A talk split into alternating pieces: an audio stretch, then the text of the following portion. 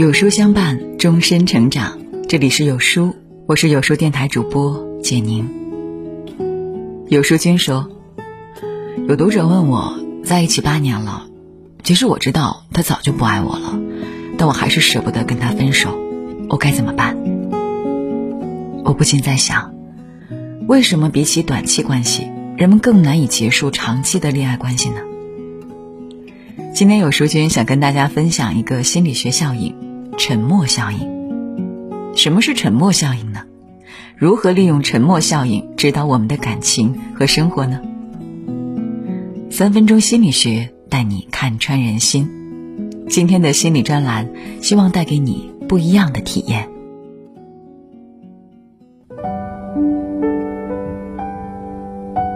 最近有一个让人痛心不已的新闻。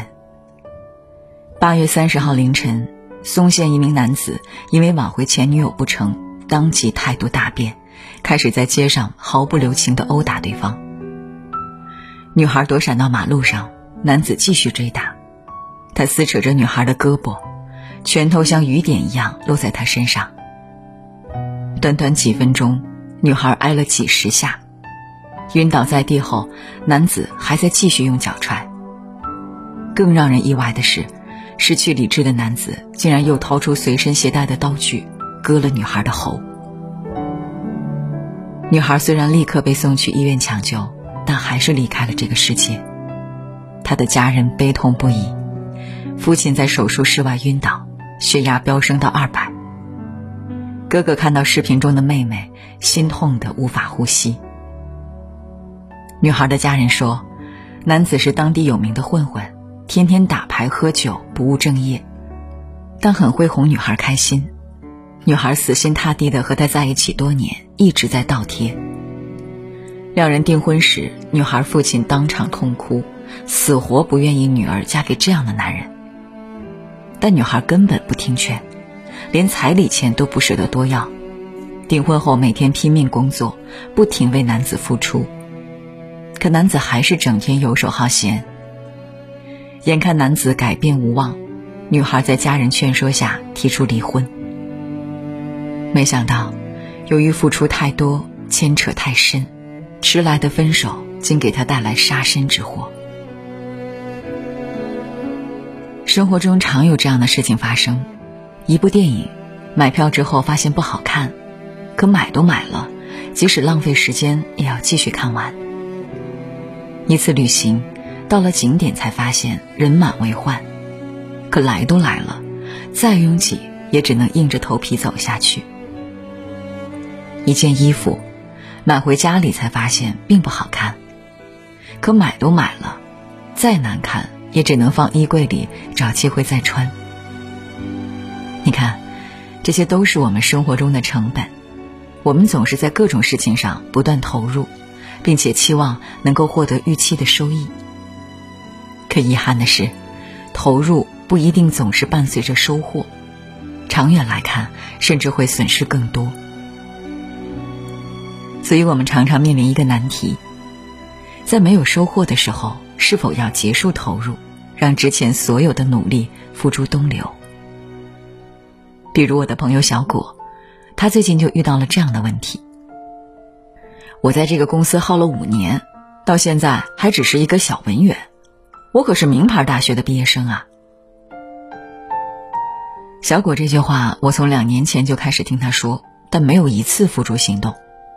每年他都说要辞职，但又觉得今年就业形势不太好，不如等到明年再看。结果就是一年拖一年。后来公司采用了奖金叠加制，小果又开始盘算什么时候跳槽能得到更多回报。结果五年一晃而过。现在跳槽几乎等于血本无归。为了一点眼前的利益，小果损失惨重。眼看快要三十五了，同龄人要么创业成功，要么升职高层，只有小果还是原地不前，甚至倒退了。生活就像是在下楼梯，每走一步都感觉十分轻松，可一步一步下了好几层后。再想爬上来，就不是那么容易的事情。要么接受现实，重新开始；要么破釜沉舟，努力上前。可面对亏损，我们有一种盲目的自恋，比起血本无归，继续投入更可能挣到大钱。就像赌徒一样，抱着一夜暴富的心愿掏空钱包，即使赌到身无分文，却还是抱着侥幸心理到处借钱翻身。这种总觉得自己能翻身的心态，来源于不想费力爬梯、趋乐避苦的心理。结果呢，不仅没有翻身，反而因为持续性下楼梯而让人生跌到了最低谷。试想一下，你被鳄鱼咬住一只脚，如果拼命挣扎，试图全身而退，鳄鱼就会撕裂你的四肢；如果用手去攻击鳄鱼，鳄鱼就会同时咬住你的手和脚。怎么办才好呢？当鳄鱼已经咬住你的一只脚。这只脚就成了你的沉没成本。既然无论如何都无法挽回，那不如就牺牲这只脚来保全自己的生命。投入成本越多，越难全身而退。这种心理叫做沉没成本效应。二零一七年，诺贝尔经济学奖得主理查德·泰勒提出沉没成本误区的概念。认为人们的行为不仅受眼前利益刺激，也受已经投入的沉没的影响。然而，沉没成本效应不只存在于股市，也广泛存在于生活中。无论是感情、职场还是朋友圈，各种成本一直在增加，无时无刻不在提醒我们及时止损的重要性。女性在感情中最大的沉没成本，莫过于青春。娱乐圈有名的分手情侣贾斯汀·比伯和贾琳娜，分分合合长达八年，被粉丝戏称为“北美意难忘”。然而，最终贾斯汀·比伯娶了另外一个女人，并且高调秀恩爱，毫不在意贾琳娜的感受。贾琳娜对朋友哭诉：“她知道比伯不是对的人，但她像比伯被施了咒语一样，明知不对还是无法远离，即使分手。”只要比伯勾勾手指，他就又回心转意。他对这段感情投入太多，以至于无法抽身而退。对贾琳娜来说，这段错误的感情就像黑洞，把她所有的投入都吸走，连一丝残渣都不剩。感情中无法自断手臂，轻则八年青春付之一炬，重则失去性命。如果最开始就痛下决心分开，或许双方都能过上更好的人生。如同金融巨头乔治·索罗斯的话：“错误并不可耻，可耻的是错误已经显而易见，却还不去修正。”比起继续投入，如何及时止损，真的是更值得深思的问题。亚克斯说过这样一句话。人生中百分之九十的不幸都是因为不甘心，这是很多人不懂得及时止损的原因。比坚持更重要的是懂得及时止损。接下来就是三分钟心理学充电时间。